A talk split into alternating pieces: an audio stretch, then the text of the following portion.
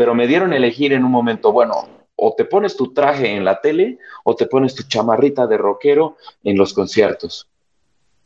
Y eso para mí me chocó muchísimo. En realidad no es necesario que elijas. Si haces las dos cosas bien, de manera profesional, si cuando te pones traje eres un tipo íntegro y haces y das tu mil por ciento.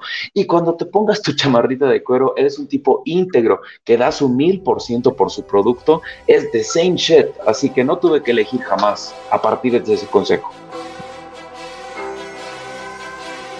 Insustituible.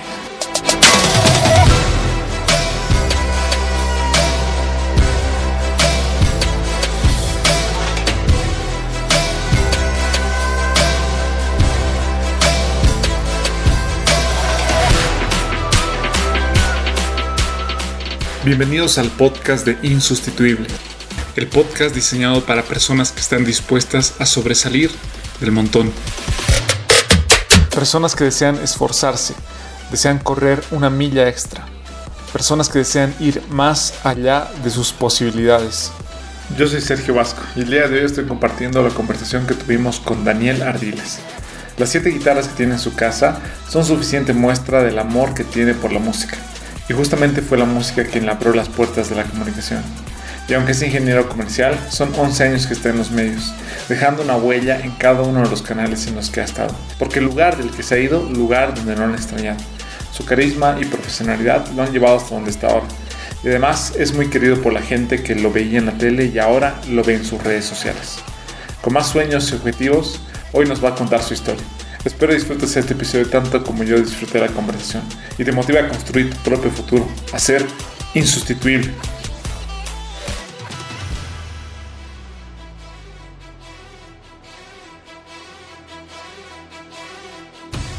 ¿Quién es Daniel? Yo creo que es un tipo que está en una búsqueda constante por responder esa pregunta y por ser un mejor ser humano por, no sé, tratar de crecer en esa versión que veo de mí mismo, que me ha costado tanto llegar hasta donde estoy y que estoy seguro que muchos están en esa misma búsqueda, así que nada, estamos en ese camino. ¿Y por qué deberían oírme? Um, lo decía Peterson, ahorita estoy leyendo justo el, me quedé en la regla 11 de las 12 que tiene para vivir fuera del caos o para salir del caos. Yo creo que siempre debes eh, asumir un factor. Cuando escuchas a alguien, hay algo que es fáctico y es un hecho. Puedes saber algo más que tú, así que siempre es bueno escuchar y viceversa. Por eso una conversación es eh, saludable cuando sabes escuchar eh, bilateralmente.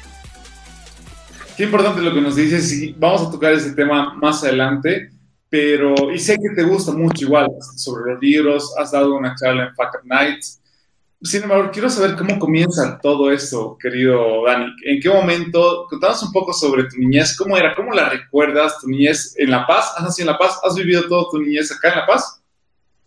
Sí, he viajado un montón, pero siempre he vivido aquí en La Paz. Ha sido como mi centro de, de vida, mi, mi, eje troncal, porque eh, somos una familia de seis, más mis papás, obviamente. Somos cuatro hermanos y no, pues no había cómo aburrirse mi niñez espectacular. La añoranza siempre viene a mí, pero trato de mantener ese equilibrio para recordarla con cariño, pero proyectar hacia un futuro, porque siempre uno trata de recordar esos lindos momentos, pero añoras tanto que te pierdes el presente. Entonces, busco ese equilibrio, pero ha sido muy linda. La verdad es que no, no me puedo quejar. Ha sido espectacular. ¿Qué es lo que más recuerdas? ¿Tienes hermanos? ¿Eres hijo único? Cuatro hermanos. O sea, bueno, en realidad son tres más mi persona somos cuatro. Recuerdo más dos primos, dos primos que siempre andaban, primos hermanos que eran por mi casa, entonces poco más y podíamos armar equipo de fútbol. Recuerdo tardes increíbles desde jugar Nintendo 64 hasta jugar fútbol hasta que el sol se oscurezca plenamente y nos íbamos a tomar una gaseosa que no voy a decir ahorita la marca. Claro, oye, qué, importante, ¿no? Ese, crecimiento igual con los primos, porque, o sea, con, primero con los hermanos, obviamente, pero después con esa familia. porque es donde más tienes esas experiencias, esas anécdotas, lo que tú decías, ir a jugar fútbol, después eh, ir a eh, tomar algo, comer algo con, con, los primos. Yo recuerdo que siempre que íbamos a jugar fútbol era después las hamburguesas de la casera. Y esos recuerdos, como tú dices, o sea, son los que se quedan y son los que más... Pero contanos un poco cómo eras en el colegio. ¿Eras alguien extrovertido, tímido? ¿Qué tal era la salle en tus épocas?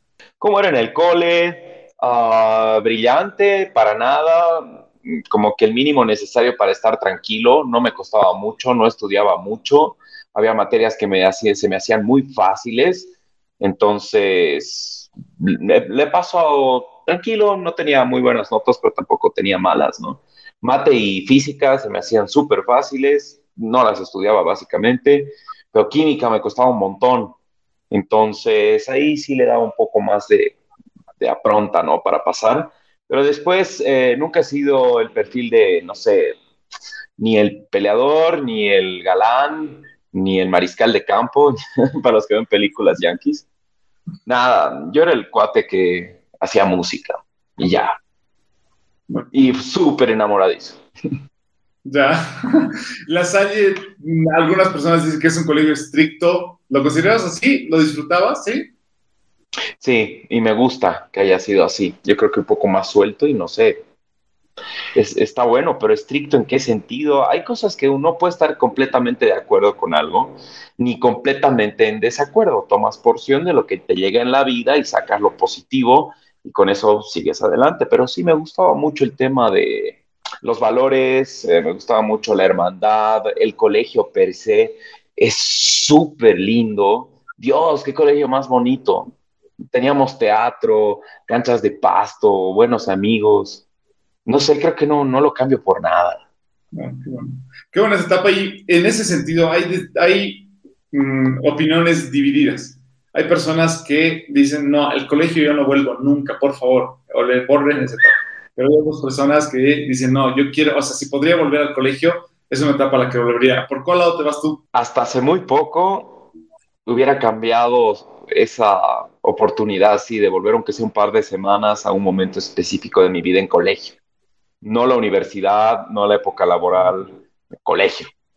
Pero, no sé, creo que tampoco es muy sano. Prefiero vivir el momento, el ahora, porque de aquí a unos 30 años voy a decir, miércoles que no daría por otra vez ser joven, o no sé, cuando, cuando se vaya la gente que vas queriendo, digas, mataría por tener un segundo más para decirle a esa persona te quiero. Entonces, hoy, hoy es cuando y prefiero enfocarme en lo que está pasando ahorita. Y es bien duro, es bien jodido, y más aún con pandemia por medio cuando nadie la tiene comprada, ¿no? Claro, y ahí ver cómo podemos seguir creciendo. Dani, ¿en qué nos has hablado un poco sobre que estabas metido en la música? ¿En qué momento llega la música hacia ti? ¿Alguien, algún profesor, alguna circunstancia?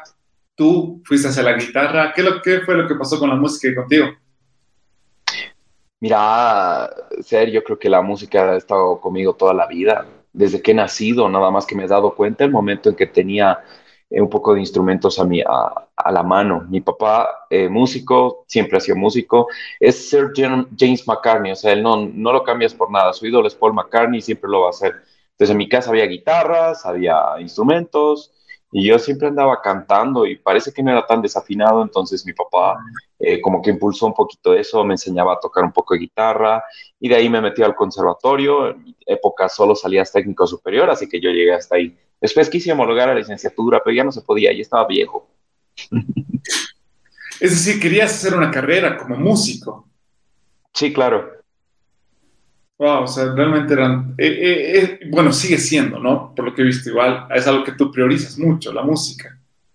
Sí, de hecho la música me ha llevado a los medios. Pero, ¿qué, ¿cómo te sientes tú en la música? ¿Cómo te sientes tocando una guitarra? Hay formas, mira, como todas las respuestas a veces las tienes tan cerca y tan lejos, pues si no lees, las tienes lejos. Miguel Ruiz, tiene un libro que se llama Los Cuatro Acuerdos, después sacó el quinto, y en uno de ellos me gustaba mucho lo que hablaba porque yo pensé que para ser mejor persona necesariamente tenías que meditar. Y meditar no es algo que necesariamente tienes que irte a un cerro y estar horas ahí de una forma parado o pensando en nada. Hay formas de llegar a esa mente-cuerpo y para mí es la música. Cuando hago música entro en trance, me olvido de todo, puedo estar renegando y toco un rato y sigo puteando y después te juro que soy otra persona. Entonces mi forma de meditar, de conectarme conmigo mismo, quizás con lo que realmente tengo en esencia, es haciendo música. Wow. Y qué importante encontrar eso, como tú dices, eh, ya que sea un escape o que sea algo que también te ayude a crecer o a encontrarte contigo mismo, es el lugar en el que estamos fluyendo, ¿no? Eh, la película Soul lo dice, cuando estás... exacto, exacto, cierto, la zona esa. Llegas a eso y no es mentira. Wow, qué lindo. La verdad que yo, siendo muy sincero, han habido pocas situaciones. A mí me gusta mucho hacer presentaciones en público y ahí es donde me he sentido en la zona, pero creo que la música es lo que más te ayuda. Y lo que yo recuerdo, situaciones, es poner unos audífonos, estar de viaje en algún lugar y gracias a la música estar presente en ese momento. Y creo que es lo más bonito que, que te puede dar la música. ¿Tú tocas algo, Sergio? ¿Algún instrumento? Yo toco la guitarra, intento por lo menos hacerlo, me gusta mucho hacerlo, pero no, no, soy ni, ni, un experto, ni mucho menos. es que quizás, quizás ese, como ese preconcepto de que tienes que ser muy bueno para disfrutarlo a ese nivel, es lo que te frena. No importa, ¿tú crees que a, la conciencia en tu cuerpo le interesa saber si eres muy bueno o si eres muy malo o si eres mazo? No importa, es como tú te conectas y sí, es tal cual lo que tú me decías. La música te lleva a sitios que quizás de otra forma no podrías llegar. Sí, la música te ayuda a alcanzar. Y como tú dices, tal vez los preconceptos que tenemos son los que a nosotros mismos nos limitan. Y ahorita creo que he roto ese preconcepto en mí de disfrutarlo, porque realmente es algo que, que, me gusta hacerlo, pero como tú dices, porque el hecho de yo mismo no sentirme tan bueno, tampoco practico. Y como no practico, tampoco estoy eh, en ese crecimiento de, de, tocar más y más la guitarra. Qué bueno lo que nos dices. Eh, sé que en la Salle igual tienen serenatas. ¿Cómo has empezado también a formar tus primeros grupos ahí? Contame un poco sobre eso. Ha sido espectacular. Yo tenía como 8 o 10 años más o menos y como ya pasaba clases en el conservatorio, lo que yo avanzaba en música era ya era demasiado fácil. Ahí entiendo a los genios cuando uno está en clases de matemáticas y el tipo dice, ah, es que me aburre. Y sí, se deben aburrir. A mí no me parece, me parecía jodido, pero este, claro, como yo estudiaba música, decían, esto es un pentagrama. Y yo ya estaba leyendo música. Entonces, era, y se notaba en el curso que ya estaba sonceando. Entonces, el profe, muy astuto, el, el buen Arturo, que lo quiero muchísimo, este, me dijo, ¿sabes qué? Hay unos cuantos más de tu clase que están un poco avanzados porque pasan clases en, en Yamaha o en el concert, etcétera. Así que váyanse todos y empiecen a tocar guitarra, armen un show y lo presentan a fin de año y eso es su nota final. Y desde los 10 años, o no, 8 o 10 años más o menos, entonces armamos la banda tocábamos y al año siguiente era esforzarnos por ser parte de la logística de organización del, de la serenata y después nos dividíamos y armamos otras bandas y así ha sido mi vida súper divertida. ¿Y cómo nace la banda que tienes ahora? Ufa, es un sueño hecho realidad porque toda la vida yo veía a otro ser que tenía mi mismo apellido y gustaba de la música, pero no gustaba de hacerla conmigo, mi hermano. Entonces, claro, como yo era mayor, en ese entonces en colegio hay una gran diferencia en gustos. Yo era como que escuchaba bandas como YouTube, The Leppard, eh, me gustaba mucho The Beatles, etc. Y mi hermano escuchaba más NoFX, Sex Pistols, eh, Blink-182 y todo eso. Entonces era como que no engranábamos. Y ya llegó un momento, ya los dos en la universidad, eh, decidimos emprender a hacer música juntos y se armó la bandota de mi vida, que se llama Antics. Pero eh, la idea nace tuya, pero ¿cómo nació la idea de, armar esa banda? ¿Por qué han decidido por el nombre igual? Es como que en, la vida de él tuvo muchas bandas tóxicas y yo también. ¿A qué te refieres con bandas tóxicas? La típica, el cuate que, eh, no sé si se pueda decir esta palabra, pues como que te cagas, todo así nomás, hay que darle. Y, pero saca pues el tema. No, ya, ya lo he escuchado. Y no sacaban los temas, o no iban a los ensayos, o priorizaban otras cosas antes que la musicalidad. Entonces, él las tuvo, yo las tuve. Nos juntamos con un amigo más, que es prácticamente mi hermano, José de la Peña, que también tuvo esas bandas, donde toquemos reggae, sí, pero más importante a fumarse el churrote ese que ensayar y hacer la música. Entonces ya después nos encontramos entre frustrados de bandas y generamos algo mágico. ¿Y el nombre? Ah, lo que pasa es que, aunque no lo creas, pero allá por el 2000 y pico, será pues 2005, 2006, eh, no era muy común que, que estemos escuchando bandas como The Beatles o Elvis Presley y cosas así, entonces no, tocábamos música de clásicos y en vez de llamarnos los clásicos, le pusimos en francés de antiques, los anticuados, los como old fashioned guys, ¿no? Y como no, había problemas con la pronunciación, le cambiamos a antiques ya, para que no estar escribiendo anticués ni nada. Antiques y listo. Esa fue.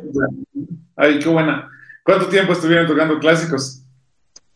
Toda la vida, toda la vida. Era como un mixer eh, eh, armábamos nuestros temas, sacábamos un disco y en nuestras presentaciones tocábamos el disco y algunos temas metidos entre el setlist de lo que nos había influido. Y lo decíamos así, este tema, por ejemplo, se llama tanto y nos ha influido para cantar el siguiente y suena así, nos gustaba mucho y, y eso, ¿no? Bien, bien natural.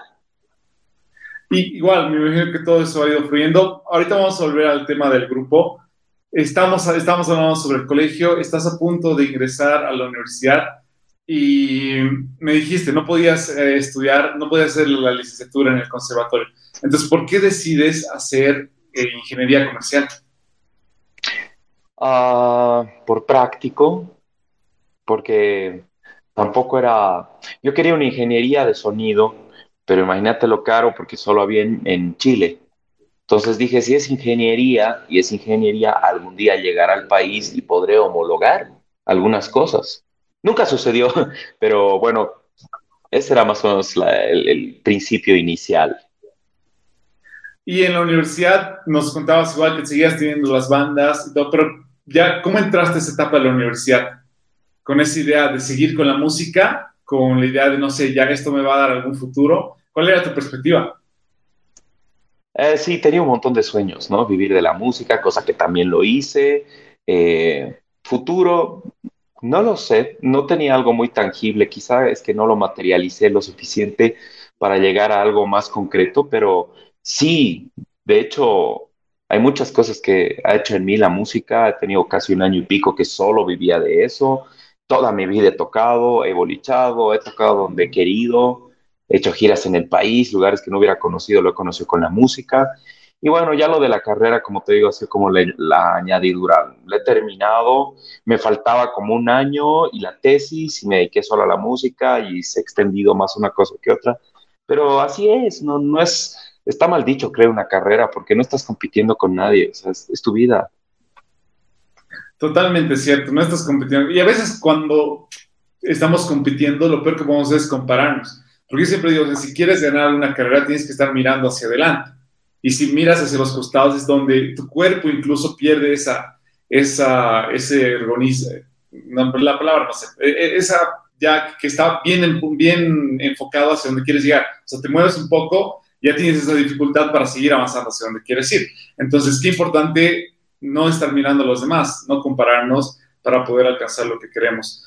Y eso, eso que mencionas me, parece súper lindo, perdón, pero lo tengo que acotar porque cuando tú dices, miras un ratito al costado y son milésimas de segundo que al llegar a, la, a tu meta personal te han, han tenido un costo en tu vida. Todo lo, que tú dices, digamos, si entrenas una situación y tienes eh, en una carrera un tiempo, un tiempo, vas a tratar de superar el tiempo que tú mismo has estado generando eso es lo que tienes que superar. Pues si ves a los costados, ya has perdido el segundo que podía haberte dado la victoria. Así que me encantó esa tu analogía. La voy a aplicar a mi vida porque asumo que, la has sacado de algún lado bien interesante, así que me ha gustado. Y, sabes, eh, yo creo que el, el, complemento que le das igual, o sea, no necesariamente es la carrera con los demás, sino tu carrera, es a los segundos que le sumas el, tal vez el cansancio o el peso que le has sumado simplemente por hacer ese movimiento, que me parece igual muy importante. Gracias ahí, Daniel. Y saludos igual a las personas que están conectadas en TikTok, que ahí nos estamos hablando igual. Buenas noches a las personas que estamos ahí compartiendo. Estamos saliendo en TikTok también, qué deli, me encanta. qué súper. Para, ya que no hemos podido en una aplicación, ahora podemos en dos aplicaciones. Daniel, Genial. ahora tenemos la conexión de eh, Antix con la, la, televisión. Contame cómo ha sido tu paso y, y, por lo que he visto, la música es lo esencial. Y en eso se han ido añadiendo eh, herramientas, se han ido añadiendo otros caminos ¿En qué momento es que se cruza el camino de la comunicación, de los medios de comunicación con lo que tú estabas haciendo? En realidad creo que la empatía con la gente, el tratar de generar una situación es lo que me ha llevado, porque eh, la música me ha, llevado a conocer otra pasión. Lo que hago es mi pasión.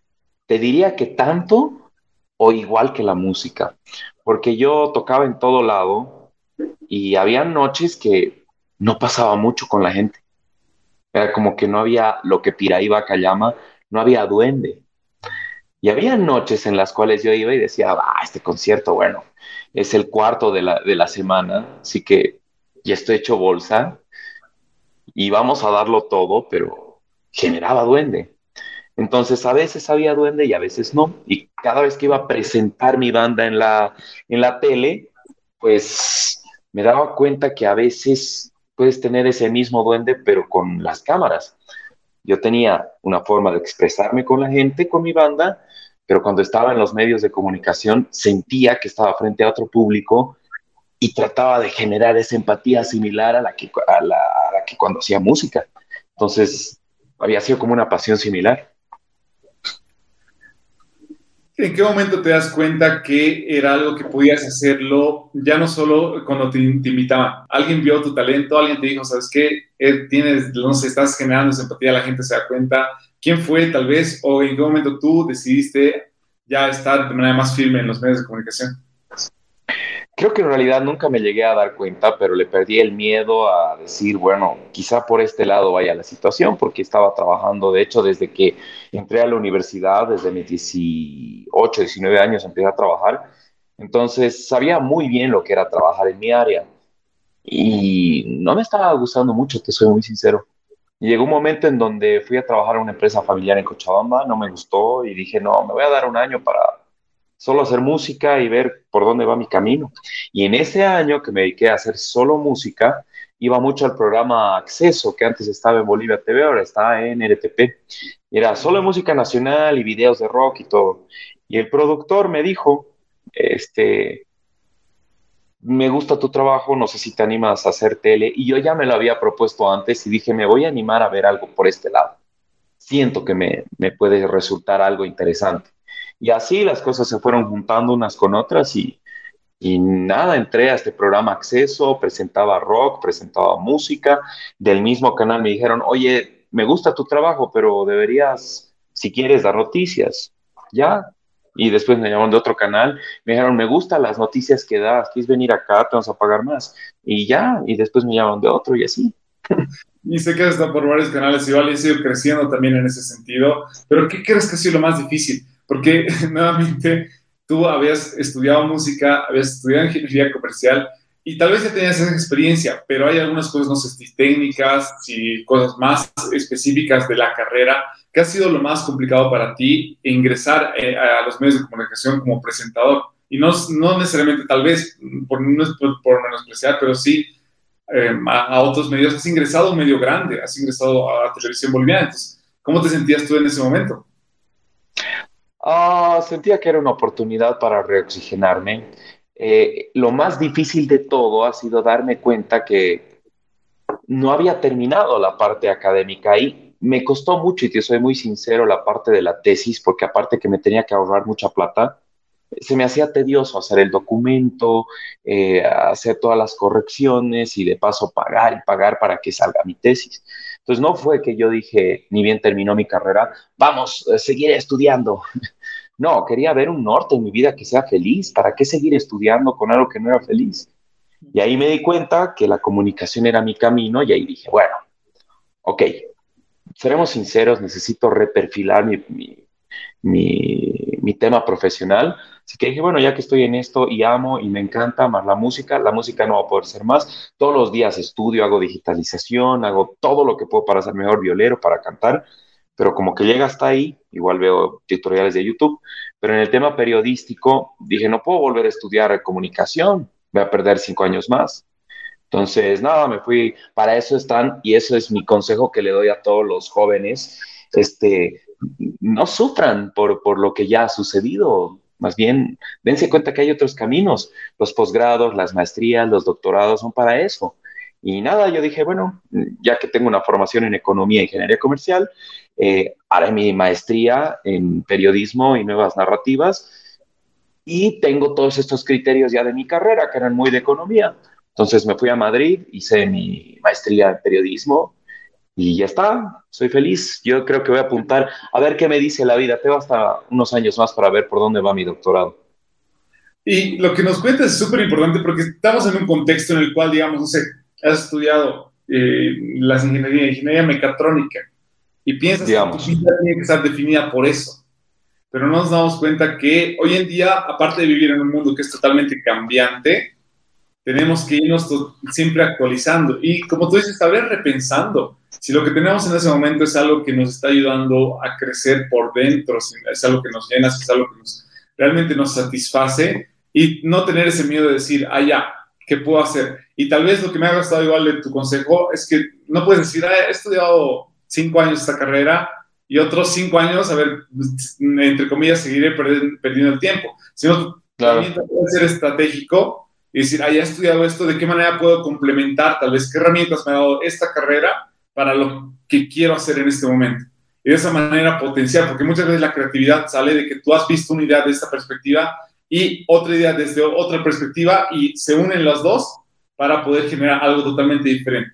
¿Te imaginas, Sergio, un mecatrónico que quiera ser de repente pintor? Se re puede, si el cuate le mete una, unos talleres de bellas artes, puede empezar a repensar el arte desde la mecatrónica, empezar a, a tener conceptos abstractos. Yo qué sé, es que realmente el mundo está hecho para eso, para ser feliz y para repensártelo.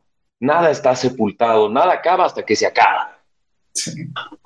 Y ahora dime, justo en ese, en ese sentido, ¿cómo te ha ayudado la música para conectar más con la gente? Porque como te decía igual, y te lo repito, eh, querido Dani, has generado también esa conexión con las personas. Las personas te quieren mucho y no necesariamente han estado en contacto contigo, sino te han visto en la tele y has generado esa empatía con ellos. ¿Cómo crees que te ha ayudado la música para poder generar esa empatía?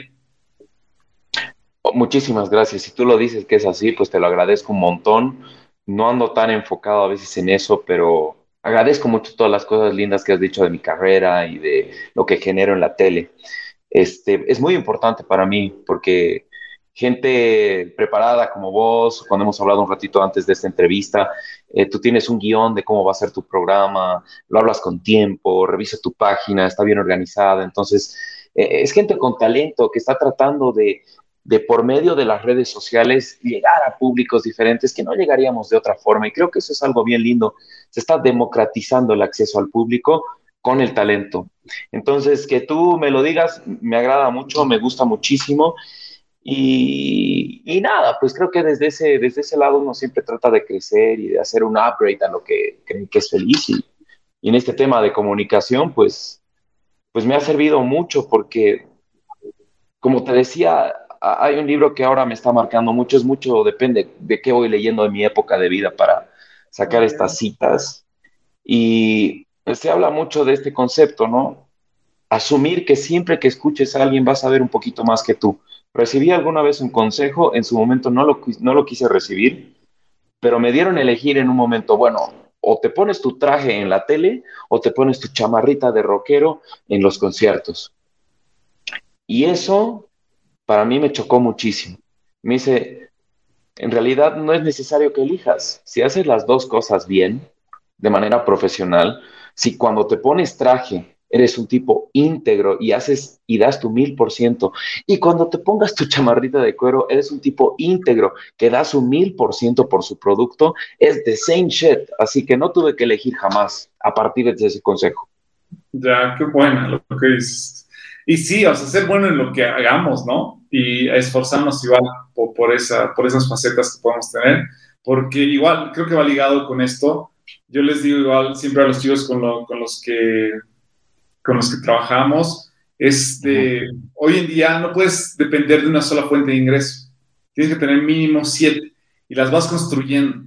Y como tú dices, tú puedes ser bueno en la comunicación, pero no necesariamente tendría que ser tu único objetivo. ¿Por qué no generas otros? Y hoy en día, con el celular, hoy en día con las herramientas que tenemos, puedes hacer diferentes cosas y también sobresalir en esas áreas, como tú dices, haciendo eh, y siendo también la esencia por dentro de quién eres tú. Porque al final de cuentas, si tú de día, no sé, de, lunes a viernes trabajas en la oficina, pero fines de semana tienes que ir y vender ropa en algún lugar, pero tu esencia es la misma, o sea, vas a seguir haciendo bien las cosas. O sea, vas a seguir eh, reflejando lo que estás haciendo, eh, no solamente en un área, sino en toda tu vida, que, me parece súper importante, querido Dani.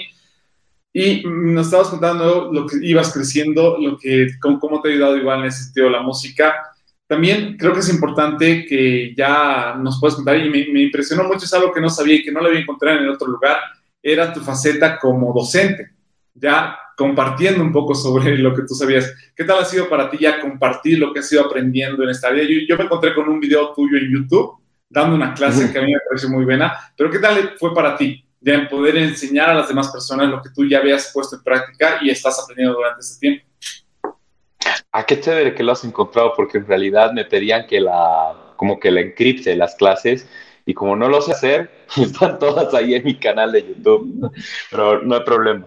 Este, nada, enseñar, enseñar para mí ha sido una oportunidad para poder eh, darle algunos tips a las personas para que no, no, no cometan los mismos errores que yo, o por lo menos los cometan, pero a su manera, ¿no? Con algunos caminos que les les dé la capacidad de tener mayor beneficio con menor costo, digo en tiempo, digo en, sentimientos, en momentos dolorosos, en la carrera, en buscar o encontrarse como quienes son. Y eso para mí ha sido la docencia. Así que sido espectacular. Yo no sé cuándo vuelva, si es que vuelvo o no, pero sí es una linda beta también que estoy manejando en mi vida. Otro ingreso extra, como tú mencionabas, pero algo que me apasiona también. Qué bueno, qué bueno poder compartir y contanos eh, si estás mm, pudiendo compartir también esto, las enseñanzas. Me imagino que te has puesto a analizar igual qué momento ha sido el momento más complicado para ti en tu carrera como comunicador. A ver, un momento complicado. Bueno, el primero ha sido ese, ¿no? Al iniciar, iniciar cuando supuestamente tuve que elegir entre una chamarra de cuero y un traje y decidí que las cosas no te definen, que tú defines las cosas cuando tú te pongas lo que te pongas, eso no, dice quién, es, quién eres como persona. Te puedes poner un, un calzoncillo y nada más y pueden mirarte con el mismo respeto que te mirarían con un traje, porque tus acciones van a ser las que te definen, no, no lo que dices o lo que te pones. Entonces, y eso salió de Batman, por si acaso, de El Caballero de la Noche, sí, ¿verdad? Entonces, ese es un momento difícil. Y el segundo, te soy muy sincero, madrugada. Ya, claro, porque has estado mucho tiempo. ¿Cuántos años encontró? ¿Nueve? Diez. Diez años, wow. Sí, creo que es, que eso. Y creo también, o sea, sí has tenido que madrugar, pero has estado también, y bueno, eh, durante todo este tiempo, has, eh, has estado con el... En, la etapa igual de la televisión donde todavía estaba pegando fuerte. O sea, has ingresado con la televisión, todavía era top. Y, Totalmente. porque creo que ahora ya las redes sociales, hoy en día, yo te soy muy sincero, no veo televisión. Y me imagino que muchos de los que están conectados no ven televisión, pero has ingresado en esa etapa y ahora, y ahí va dirigida mi pregunta, te veo ya más activo en las redes sociales estás publicando las noticias. ¿Cuál es tu enfoque? ¿Cuál ha sido tu, pensamiento en ese momento? Porque has empezado a publicar lo que estás haciendo ahora en tus redes sociales, pero mm, ¿cuál ha sido el primer pensamiento para poder enfocarte ya en esta área? Sí, siempre le he peleado a las redes sociales, no eran lo mío, hasta que entendí que es un, un canal de distribución donde se democratiza el alcance a los públicos. Y por eso es que he empezado a ver cuáles eran mis aportes, porque evidentemente mm, ha debido ser el momento antes de la pandemia. Lo que tú decías, yo creo que hemos sentido el acabose de los medios masivos de comunicación, como el libro de Jeff Jarvis, el fin de los medios de comunicación de masas, para mí han sido un antes y un después de la pandemia. Había su boom, y no es hace mucho. Si te das cuenta, tampoco es 15 años atrás, querido Sergio, yo recuerdo. No, bro, era en la pandemia, era antes de la pandemia. Y después de la, o durante la pandemia, todo el mundo estaba metido en casa, estaba jodido, no podía salir a hacer su vida y empezó a hacer TikToks. Quizás a seguirlo a Leo, whatever, no importa. Pero hacía tonteras. Y ya después de la pandemia, estoy de acuerdo con el criterio de una, eh, es una amiga que maneja una empresa de, intermedia de, de redes sociales y dice, bueno, sí está todo bueno, está chistoso hacer los bailecitos y hacer sonceras, pero ahora ha llegado el momento de proponer productos de valor con un aporte. No necesariamente que sea leer un libro o algo cultural, algo que te aporte en tu día, que te haga un 0,001 mejor tu día. Puede ser un buen chiste, puede ser las informaciones del día para que no estés todo ignorante sin ver la tele, o sin ver un medio de comunicación, que también lo puedes tener en tu celular. Entonces, por ahí va más o menos mi criterio y voy a tratar de enfocar en productos como música. Me gusta mucho el fitness y me, escucha, me gusta la información, así que más o menos ahí le estoy dando en las redes. Yo siempre digo que nosotros eh, viviendo en Bolivia, en Latinoamérica, tenemos la facilidad de viajar al futuro y tú puedes ver qué está pasando, digamos, en tendencias en Estados Unidos y si se te complica un poco el inglés, te vas a México y ahí ves qué está pasando en esos países con esas tendencias. Y lo que tú dices es súper importante porque normalmente cuando ingresa algún producto nuevo es eh, cómo llama la atención con algo gracioso, con, que, con algo que entretenga a las personas, pero el, cliente, pero el público también va, va, madurando y va exigiendo cosas que tengan más sustancia, que no solamente te hagas un golpe y que eso te haga reír y ya, después dices, ya me he hecho reír a la primera vez, pero la segunda, ¿qué es lo que quiero? A la siguiente, ¿qué es lo que voy a querer? Voy a querer que tenga más contenido en lo que me estás dando, porque no te voy a consumir fácilmente. Entonces, yo creo que en Bolivia ya estamos, como tú dices, ingresando a esa etapa. ¿no? Las personas ya no solamente, y está súper bien porque tenemos creadores de contenido que son muy creativos y hacen cosas muy entretenidas, pero no solamente ya va a buscar eso, sino va a buscar tal vez reírse, pero reírse aprendiendo algo reírse escuchando un buen contenido. Y eso es lo que nos cuentas eh, y es súper importante porque ahí es donde nosotros también debemos irlo exigiendo, ¿no? Como, como público, ir exigiendo que el contenido sea mucho mejor.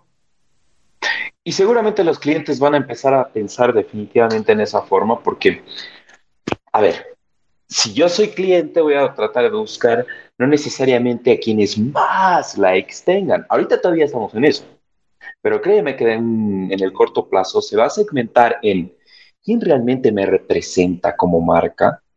Hay una youtuber, en realidad no es tan youtuber, está haciendo más, más eh, furor en TikTok, porque me, me, gusta mucho su trabajo. Es jovencita, es, eh, tiene un contenido muy, pero con una plástica muy, muy de, gente de 20 y pico años, pero enseña eh, quechua. Ya, qué bueno. Y se llama Quechua Chic. Y ha sacado de el quechua de algo que era muy autóctono, solo de nuestros abuelitos, y deberíamos algo tan divertido que me parece que es un contenido muy interesante y de hecho estuvo en las eh, Fuck Up Nights fue una de las, de las chicas que, expuso y me quedé mucho con, su trabajo y la sigo y, creo que mm, por ahí también vamos a tener cosas, no es que tendrá pues dos, tres millones de seguidores, pero créeme que sí tiene otra forma diferente de hacer contenidos. Y qué, qué, importante lo que me dices, sí, y hay que ver igual, o sea, hay que ser creativos, hay que ver la manera en que podemos llegar, cómo podemos utilizar diferentes cosas para poder llegar a las personas. Me estaba olvidando de Fuck Up Nights, y tú me la has recordado ahorita.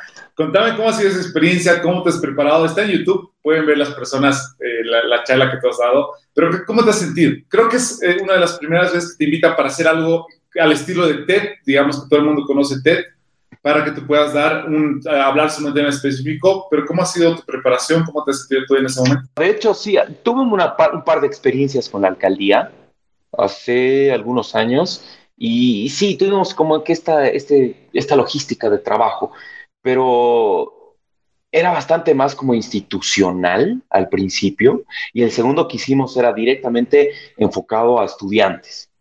Entonces, ya después de ello me gustó, me gustó estas Fuck Nights porque eran bien macro, bien abiertas, me daban una temática y un cierto tiempo. Así que para mí no, no, es, no es nada difícil, la verdad, hacer este tipo de, de presentaciones. Me gusta muchísimo. Y claro, como periodista debería, entre comillas, tener la capacidad de sintetizar información de acuerdo al tiempo, parámetros que te dan. Así que me la he pasado espectacular. Entonces te vamos a volver a ver en uno de estos escenarios. ¿Es algo que te gusta? ¿Quieres volverlo a hacer en el futuro? Sí, sí, definitivamente. Aparte me estoy formando un montón en el sentido de eh, tratar de...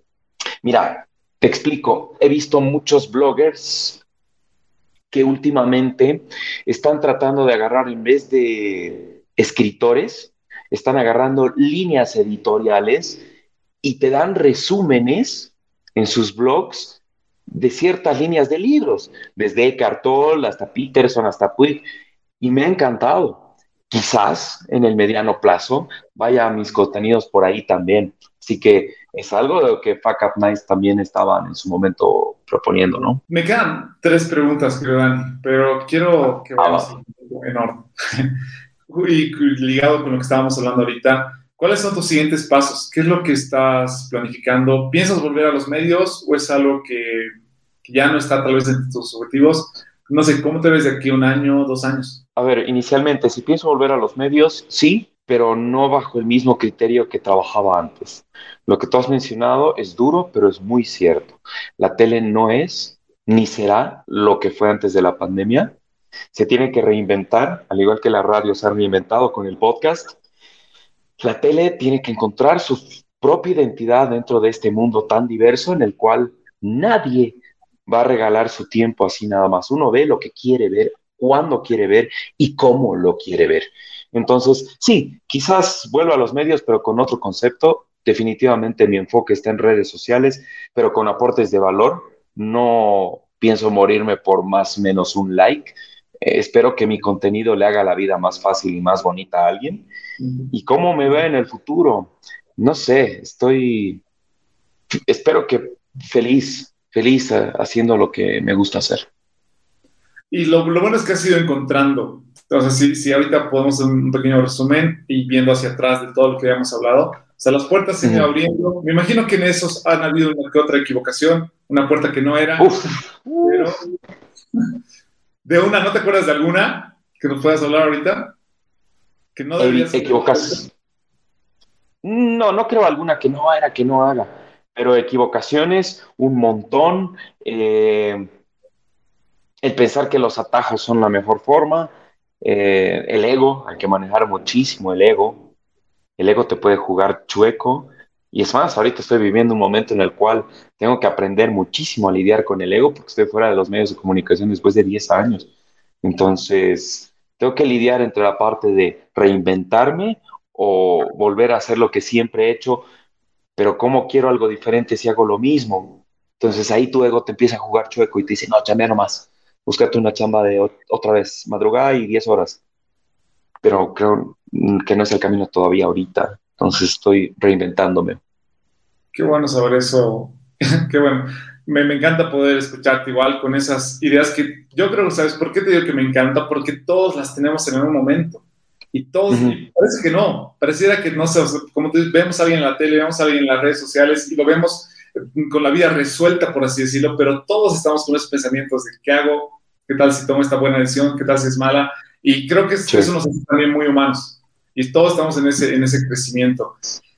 Querido Dani, quiero hacerte una pregunta ahí, viendo tu guitarra, viendo los audífonos que tienes. Eh, ¿Qué es la cosa más rara que está en tu cuarto?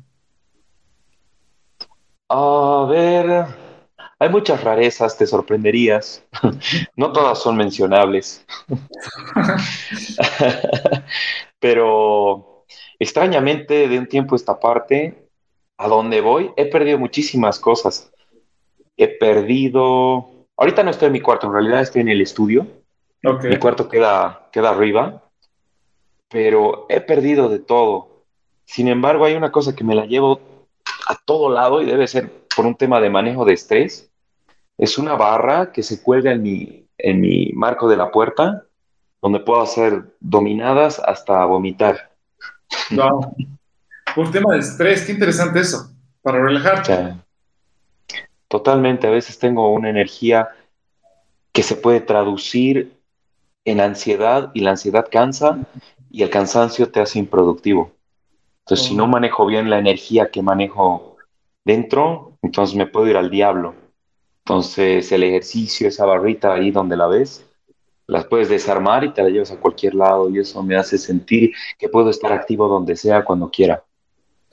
Qué importante ahí el autoconocimiento también, ¿no? O sea, darnos cuenta, o sea, no es necesariamente la ansiedad, sino tal vez es un paso antes, lo que te está... Anterior igual un invitado nos decía que la depresión no es más que energía acumulada, distante energía, que como no sabes qué hacer con esa energía empiezas a deprimirte. Pero te iba a hacer la última pregunta y es para las personas que han estado conectadas durante todo este tiempo, personas que desean sobresalir en el área que les apasiona, según tu perspectiva, ¿qué es lo que debería hacer una persona para poder ser insustituible? Ah, yo creo que nadie es insustituible. Nadie, pero uno puede ser una persona feliz porque si te juega una mala pasada el ego y piensas que nadie puede hacer lo que tú y que, eres tú o, o, en una empresa, en una situación, se puede ir todo al diablo, estás haciendo más caso al ego que lo que realmente estás eh, como misión en esta vida, creo yo. Y lo más importante, más que ser insustituible, es ser feliz. Y si eres feliz, contagias y de ahí la gente no va a poder prescindir de eso lindo que llevas con tus palabras, con tus acciones, con tu presencia. Entonces eso se puede traducir. Quizás cambiar que el objetivo no sea ser insustituible, que el objetivo sea ser feliz y el colateral de ser feliz se vean que la gente no te puede sustituir porque eres muy chévere. Te agradezco mucho que hayas llegado hasta acá, que hayas escuchado todo el episodio y espero que hayas hecho tuyo las enseñanzas que nos ha dejado el invitado. Que no solamente te quedes ahí, sino que puedas ponerlas en acción y convertirte en una persona que no solamente piensa y dice, sino que actúa y hace conforme a su propósito. Si crees que este episodio le puede servir a alguno de tus amigos, de tus contactos, de tus conocidos, nos ayudarías un montón compartiéndolo. Además, si quieres ser parte de la comunidad insustituible, solamente tienes que enviarme un mensaje directo por Instagram. Nos vemos el próximo jueves con el siguiente episodio.